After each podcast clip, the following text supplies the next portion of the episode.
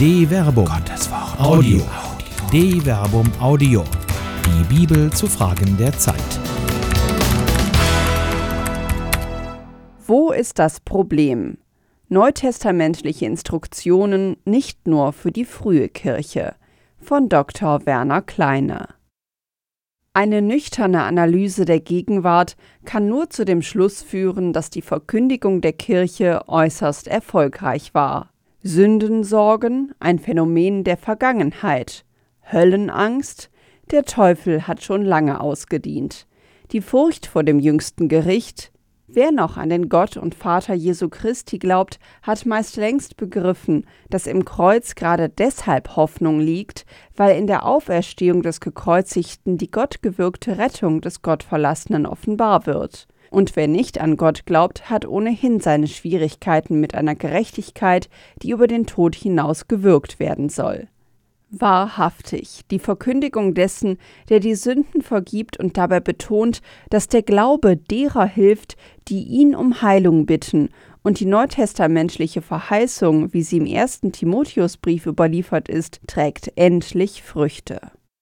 Vor allem fordere ich zu Bitten und Gebeten, zu Fürbitte und Danksagung auf, und zwar für alle Menschen, für die Herrscher und für alle, die Macht ausüben, damit wir in aller Frömmigkeit und Rechtschaffenheit ungestört und ruhig leben können. Das ist recht und wohlgefällig vor Gott, unserem Retter.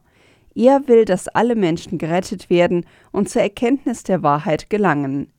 Denn einer ist Gott, einer auch Mittler zwischen Gott und Menschen. Der Mensch Christus Jesus, der sich als Lösegeld hingegeben hat für alle, ein Zeugnis zur vorherbestimmten Zeit, als dessen Verkünder und Apostel ich eingesetzt wurde. Ich sage die Wahrheit und lüge nicht, als Lehrer der Völker im Glauben und in der Wahrheit. 1 Timotheus Kapitel 1 Vers 1 bis 7 Wahrlich, die Christinnen und Christen könnten zufrieden mit sich sein, dass ihre Botschaft nach fast 2000 Jahren Kirche und Verkündigungsgeschichte trotz aller Versuche, den Heilswillen des Heiligen zu zähmen und das Geschäft mit dem Heil institutionserhaltend zu gestalten, reiche Frucht gebracht hat. Und das ist ein echtes Problem. Der Heilige braucht keine Heilsvermittler. Ein wesentliches Merkmal der wort- und tatkräftigen Verkündigung Jesu ist die Heilsunmittelbarkeit. Das ist gerade die gottgewirkte Gnade, die in seinem Reden und Handeln aufscheint. Die voraussetzungslose Liebe gerade zu den Sündern. Er verkündet einen Gott, der die Verlorenen sucht und dabei die Braven risikobereit zurücklässt so wie ein Hirte ein verlorenes Schaf sucht und die 99 anderen schutzlos wahlweise in der Wüste, vergleiche Lukas Kapitel 15 Vers 4 bis 7 oder in den Bergen, vergleiche Matthäus Kapitel 18 Vers 12 bis 14 zurücklässt. Eigentlich ein unhaltbarer, irrationaler Vorgang.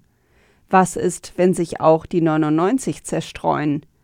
Die Sorge scheint der Hirte ebenso wenig zu haben wie Gott, der sich gerade um die sorgt, die drohen verloren zu gehen, was im Umkehrschluss letztlich heißt, dass er auch die 99 anderen, so sie sich denn zerstreuen würden, suchen würde. Muss man sich vor einem Gott, der denen nachläuft, die verloren gegangen sind, ängstigen? Braucht ein Gott, der sich selbst auf den Weg zu den Menschen macht und in Jesus Christus sogar Mensch wird, noch Heilsvermittler? Wohl kaum. Gerade darin mündet ja die prophetische Handlung Jesu, die in der sogenannten Tempelreinigung ihren kultkritischen Ausdruck findet. Das Paschafest der Juden war nahe, und Jesus zog nach Jerusalem hinauf. Im Tempel fand er die Verkäufer von Rindern, Schafen und Tauben und die Geldwechsler, die dort saßen. Er machte eine Geißel aus Stricken und trieb sie alle aus dem Tempel hinaus, samt den Schafen und Rindern. Das Geld der Wechsler schüttete er aus, ihre Tische stieß er um, und zu den Taubenhändlern sagte er Schafft das hier weg, macht das Haus meines Vaters nicht zu einer Markthalle. Johannes Kapitel 2 Vers 13 bis 16. Anders als die Synoptiker Vergleiche hierzu unter anderem Markus Kapitel 11 Vers 15 bis 19, berichtet Johannes nicht nur über das Umstürzen der Tische und die Vertreibung der Händler, er führt auch aus, womit dort gehandelt wurde, nämlich mit Schafen, Rindern und Tauben. Vergleiche Levitikus Kapitel 1, Vers 1 bis 17. Das sind genau jene Tiere, die für den Kult im Tempel gebraucht wurden. Die Opfertiere traten an die Stelle der Menschen. Ihr Brandopfer und der nach oben steigende Rauch stellte eine Beziehung zwischen Mensch und Gott her, die aber eben immer kultisch vermittelt und reglementiert war. Weil diese Opfertiere makellos sein sollten und es schwierig war, ein Tier, zumal ein größeres, makellos über längere Strecken zum Tempel zu schaffen, wurden die Opfertiere in der Nähe des Tempels verkauft. Anlässlich der Wallfahrten, die nach Exodus Kapitel 23, Vers 14 bis 19 dreimal im Jahr stattfinden sollten, konnte dann auch die Tempelsteuer entrichtet werden, wobei die Pilger ihre heimischen Währungen in den sogenannten tyrischen halben Schekel tauschen konnten, der als alleinige Währung im Tempel galt. Tempelhändler und Geldwechsler stehen also in engem Bezug zum Tempelkult. Dabei mangelt es schon in den prophetischen Schriften nicht an kultkritischen Stimmen. So heißt es etwa bei Hosea: Denn an Liebe habe ich gefallen, nicht an Schlachtopfern, an Gottes Erkenntnis mehr als an Brandopfern.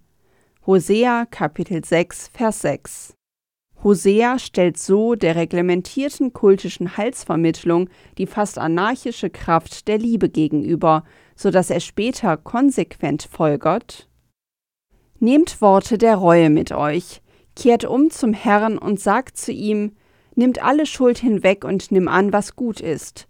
Anstelle von Stieren bringen wir dir unsere Lippen dar.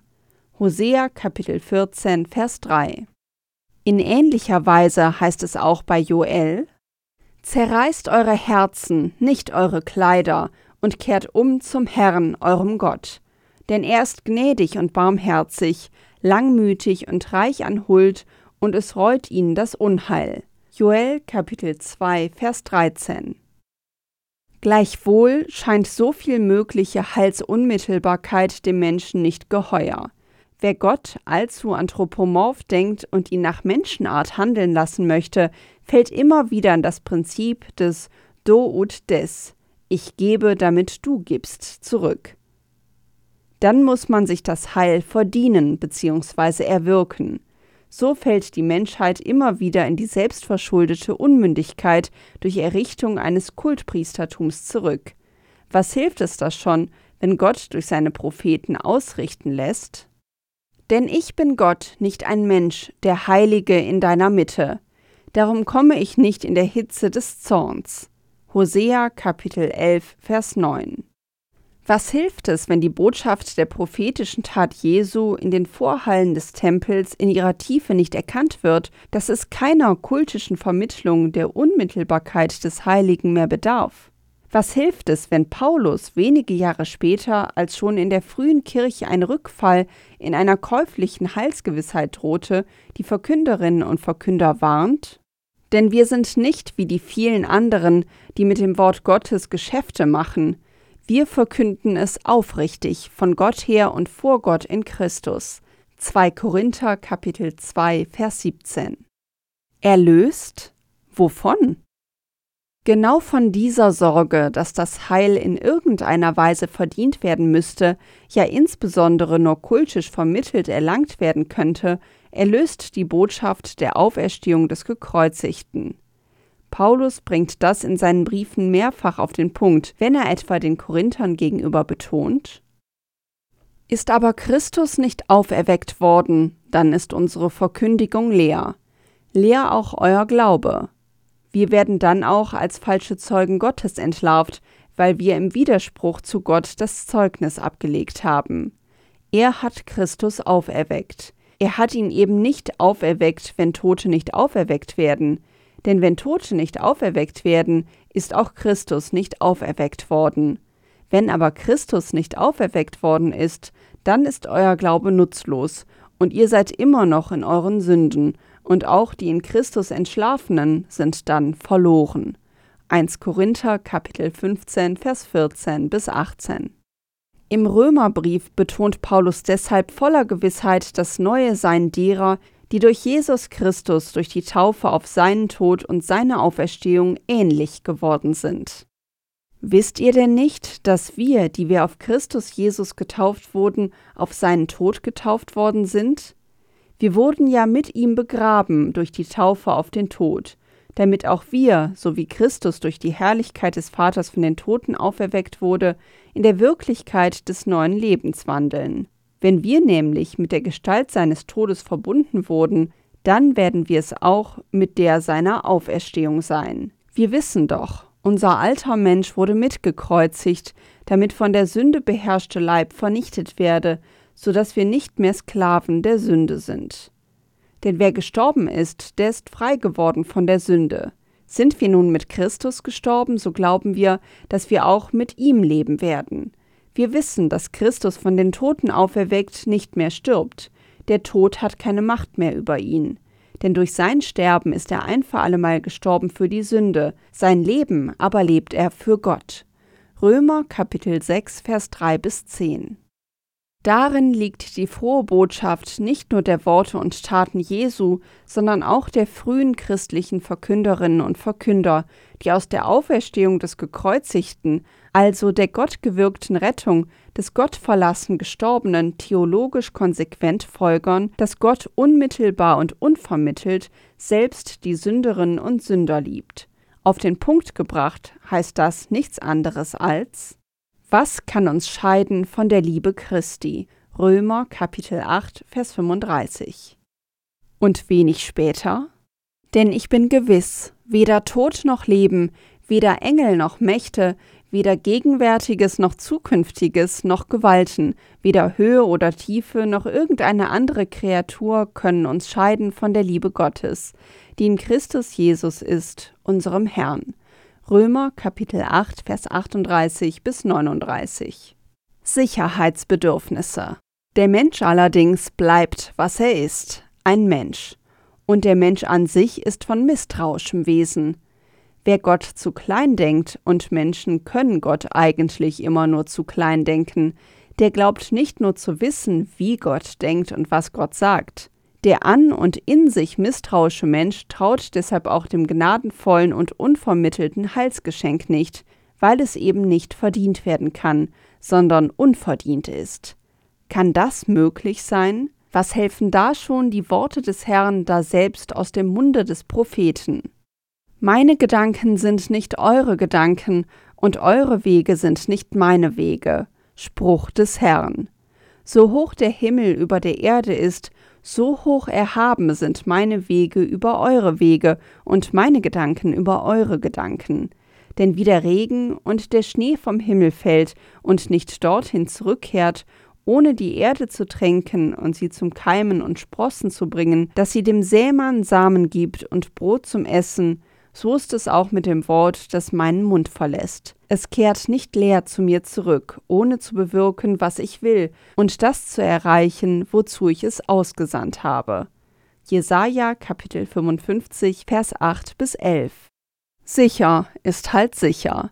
Was man sich verdient hat, darauf hat man auch einen Anspruch.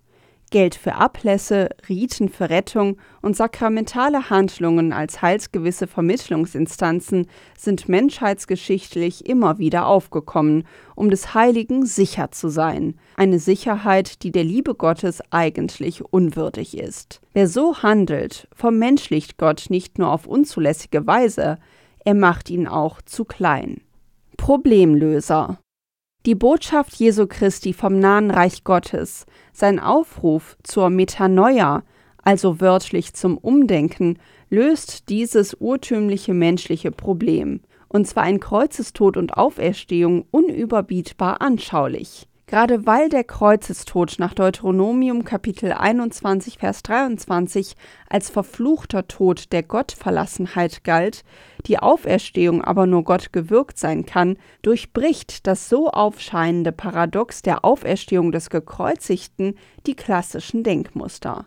Heil kann man nicht nur nicht verdienen, der Heilswille Gottes ist unmittelbar und universell. Vergleiche 1 Timotheus Kapitel 2 Vers 4 dass diese Botschaft das Problem der Heilsungewissheit, die die Menschen damals beherrschten, handgreiflich, weil, wie in 1 Korinther Kapitel 15 Vers 1 bis 8 darlegt, sicher in Kreuzestod und Auferstehung geschehen, löst, macht den Erfolg der frühchristlichen Verkündigung aus.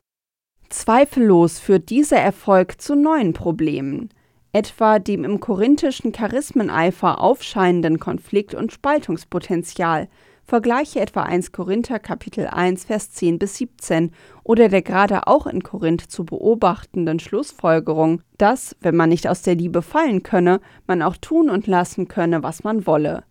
Die Antwort des Paulus auf dieses neue Problem ist lapidar. Alles ist mir erlaubt, aber nicht alles nützt mir. Alles ist mir erlaubt, aber nichts soll Macht haben über mich. 1 Korinther Kapitel 6 Vers 12 er spiegelt damit die Frage nach dem, was erlaubt ist, in das Gewissen der Einzelnen zurück und mahnt sie gleichzeitig, ihr Verhalten im Spiegel der anderen zu prüfen. Mit Blick auf die bei einigen Mitgliedern der korinthischen Gemeinde wohl weiter gepflegte Praxis der Teilnahme an Kultmälern, bei denen Götzenopferfleisch verzehrt wurde, schreibt er Doch gibt acht, dass diese eure Freiheit nicht den Schwachen zum Anstoß wird wenn nämlich einer dich, der du Erkenntnis hast, im Götzentempel beim Mahl sieht, wird dann nicht sein Gewissen, da er schwach ist, verleitet, auch Götzenopferfleisch zu essen? Der Schwache geht an deiner Erkenntnis zugrunde.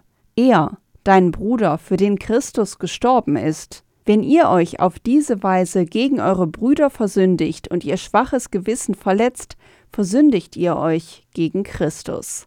1 Korinther Kapitel 8 Vers 9 bis 12. Nichts wird von der Botschaft der umfassenden Liebe genommen. Nichts kann von dieser Liebe trennen. Sie ist unverdient und allem menschlichen Handeln vorgängig.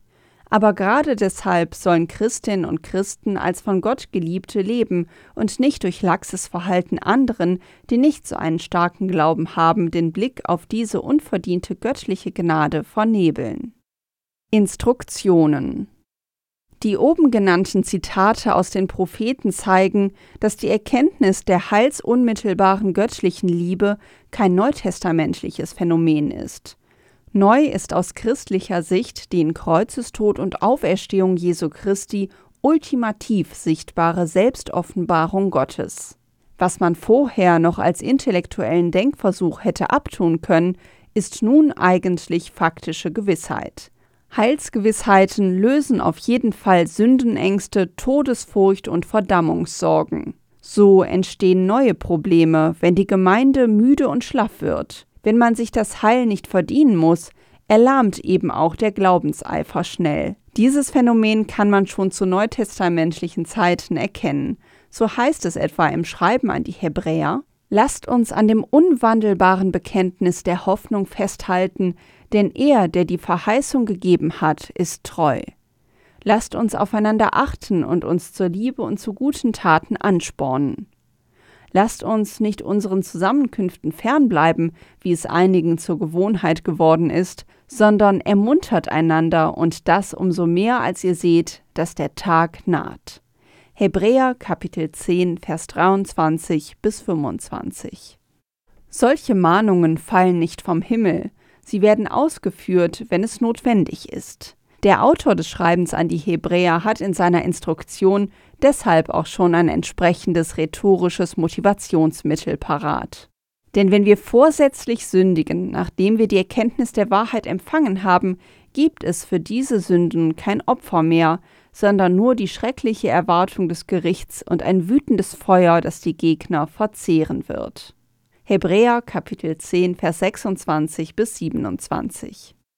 Für ihn ist Jesus Christus der einzige und letzte Kultpriester, nur einmal am Kreuz gestorben und auferstanden. Deshalb gibt es durch die Taufe nur einmal die Chance auf Erlösung. Wer danach wieder sündigt, ist eben verloren. Das motivatorische Moment ist eindeutig erkennbar. Es widerspricht sogar der paulinischen Theologie, nach der die, die durch die Taufe auf Kreuzestod und Auferstehung Jesu Christi der Sünde selbst gestorben sind, nie und nimmer aus der Liebe Gottes fallen können. Nie und nimmer aus der Liebe Gottes fallen können. Es widerspricht sogar dem universalen Heilswillen Gottes, wie er in 1 Timotheus Kapitel 2 Vers 4 verheißen wird. Die Frage ist also, ob hier tatsächlich einem soteriologischen Eklektizismus gefrönt wird oder ob es sich nicht tatsächlich eher um ein rhetorisch bemerkenswertes Motivationselement handelt, mit dem man eine müde gewordene Gemeinde zu neuem Leben erwecken kann. Seht, euer Heil schwindet. Wacht endlich wieder auf. Und mehr Probleme mit neuen Lösungen. Entrückt man den Hebräerbrief seiner historischen Situation und liest ihn als biblische Instruktion, dann führt der Weg direkt in eine Kirche als Heilsinstitution, die die Gnade verwaltet und amtlich gesichert vermittelt. Wenn jemand sein Heil nach der Taufe durch eine sündige Tat auf ewig zu verlieren droht, dann ist es besser, sich erst auf dem Sterbebett taufen zu lassen. Die Praxis dieser sogenannten Klinkertaufe ist für die Kirche natürlich ein Problem, weil ein Rückgang der Taufen zu einer faktischen Schwächung der Gemeinden führt. Da glauben dann zwar viele, aufgrund der fehlenden Taufe gehören sie aber auch nicht ganz dazu. Die Lösung für dieses neue Problem liegt in der Entwicklung dessen, was über viele weitere Entwicklungsstufen heute als Bußsakrament bekannt ist. Die Kirche lernt, dass sie nicht nur aus Heiligen besteht. Dieses Problem bedurfter Lösungen, zu denen der Bonner Kirchenhistoriker Georg Schölgen ausführt, Christen, die nach der Taufe schwere Sünden begingen, und dazu zählte man Mord, Ehebruch und Abfall vom Glauben, waren keine seltene Ausnahme mehr. Die Kirche war zu einem Mixtum Kompositum von Heiligen und Sündern geworden. Dementsprechend entschied man sich nach langen inneren Kämpfen dafür, diese Sünder nicht ohne Hoffnung zu lassen, ihnen vielmehr mit dem Bußinstitut eine zweite und letzte Möglichkeit zu eröffnen, wieder in die Gemeinde zurückzukehren. Ein anspruchsvolles Programm sah vor, dass die Büßer ihre Sünden öffentlich vor der Gemeinde zu bekennen hatten und dann vom Bischof aus der Gemeinde ausgeschlossen wurden, aber nicht auf alle Zeit. Vielmehr hatten sie die Möglichkeit, sich in einem langjährigen Bußprozess, der vom Bischof und den Presbytern intensiv begleitet wurde, der Gemeinde wieder anzunähern, bis sie reif für die Communio mit der Gemeinde waren. Für den Bischof war die Bußpastoral ein neuer wichtiger und auch zeitraubender Teil der Amtspflichten. Es bedarf wenig Fantasie, um zu ahnen, dass auch diese restriktive Bußpraxis so keinen dauerhaften Bestand haben konnte. Nicht nur die Frage, wo denn die heilsgefährdende Grenze von Sünden verläuft, auch die harte Bußpraxis haben auf Dauer zu neuen pastoralen Problemen geführt, für die immer wieder neue Lösungen gefunden wurden. Wer heute in den Beichtstuhl geht, wird gefragt oder berichtet von selbst, wann seine letzte Beichte war. Diese Frage erübrigte sich in der oben zitierten Beichtpraxis, bei der die Beichte eine einmalige und zugleich letzte Möglichkeit zur Wiedererlangung des Heils war. Und nun? Seit der Aufklärung hat der moderne Mensch sich zunehmend aus der selbstverschuldeten Unmündigkeit und damit nicht selten eben auch aus den Fesseln einer ekklesial verwalteten Heilsvermittlung befreit. Der Glaube an Höllenfeuer und Teufel ist weitestgehend passé. Gott sei Dank, möchte man sagen. Die Sündenangst hat ausgedient. Das aber war die Urintention der wort- und tatkräftigen Verkündigung Jesu und der frühesten Christen. Ist der Erfolg nach 2000 Jahren endlich eingetreten? Wohl kaum, denn die religionskritisch motivierte Befreiung aus der selbstverschuldeten Unmündigkeit führt zu neuen Problemen. Die Gegenwart ist voll davon. Die Schere zwischen Arm und Reich geht immer weiter auseinander. Der Klimawandel bedroht die Lebensgrundlagen in weiten Teilen der Erde, die als Gottes gute Schöpfung doch ein Leben für alle ermöglichen sollte. Die Corona-Krise bringt viele Blüten neuer menschlicher Unmündigkeit und eines infantilen Glaubens an und Folgen von Verschwörungsfantasien hervor, die man im nachaufklärerischen Zeitalter kaum für möglich gehalten hätte. Derweil bringen Verantwortliche aus der Kirche eine neue Instruktion zur pastoralen Umkehr der Pfarreien heraus, die trotz eines unübersehbaren Priestermangels, steigender Austrittszahlen, zumindest in Deutschland, und leerer werdender Gemeinden einen Status quo betont, der sich längst überholt zu haben scheint. Diese Instruktion soll eine Lösung sein. Aber auf welches Problem? Die Instruktion redet viel von heiligen Orten und heiligen Gaben. Sie betont die Rolle des Pfarrers, der letztlich die heiligen Dinge verwalten soll. Die Frage ist aber, ob es überhaupt noch eine Nachfrage nach diesen heiligen Dingen gibt. Das Angebot ist da, aber wird es noch gebraucht? Die Menschen von heute sind offenkundig nicht mehr von jener Sündenangst geprägt, mit der etwa der Autor des Schreibens an die Hebräer noch arbeiten konnte. Sicher, es werden immer wieder Stimmen laut, es müsste wieder öfter von der Hölle, dem Teufel und dem Fegefeuer gepredigt werden.